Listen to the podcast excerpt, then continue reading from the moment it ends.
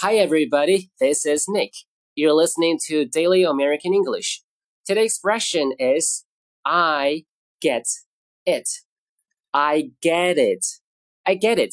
意思是明白了、知道了、懂了。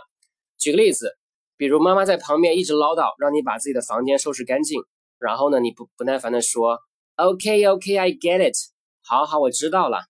当然也可以变成否定，表示不明白。例如 ，I don't get it. Why did you say that? 我就是不明白，你为什么要说这个呢？再比如，Don't you get it? He doesn't love you. 你还不明白吗？他根本就不爱你。再比如，I don't get your point.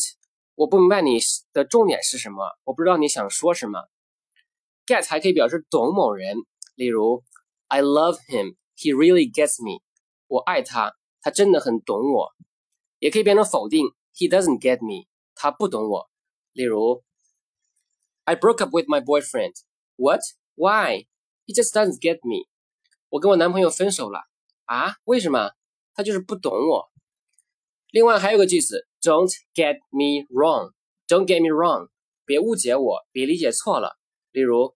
Don't get me wrong, I like football. I just don't play it. 别理解错了，我喜欢足球，只是呢我不踢。 另外，跟 I get it 容易混到一块儿用的是 I got it，或者 I got this，或者 got it，把 get 变成过去式 got。但是呢，在这儿跟时态其实没有什么关系的。It means I totally understand it and don't worry about it. I will handle it. 表示收到，明白。事情交给我，我来办，我来处理。有我呢，您放心。等等，跟 got 相关的还有个句子，You got this， 意思是你可以的，用于鼓励别人。意思相近的表达有 You can do it，Go for it，你行的，加油。All right，that's it for today. I'll talk to you next time. Take care, guys. Bye.